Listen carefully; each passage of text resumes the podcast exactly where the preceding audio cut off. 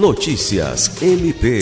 O Ministério Público do Estado do Acre, por meio do Centro de Apoio Operacional de Defesa dos Direitos Humanos e Cidadania, realizou nesta terça-feira 19 uma reunião com representantes do Tribunal Regional Eleitoral e da Secretaria de Estado de Educação. Pelo MPAC estiveram presentes os procuradores de Justiça Sami Barbosa e Cátia Rejane de Araújo.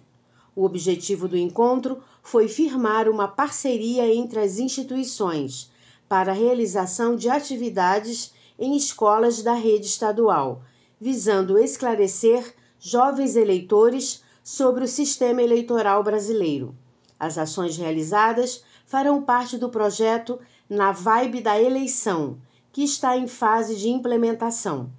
De acordo com a Procuradora de Justiça Cátia Rejane, o MPAC tem ainda a intenção de introduzir nas escolas discussões a respeito da participação de mulheres na política.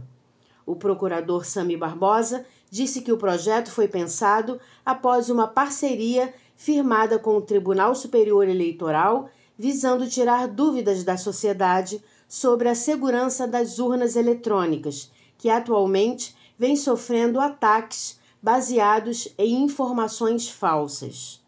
Lucimar Gomes, para a Agência de Notícias do Ministério Público do Estado do Acre.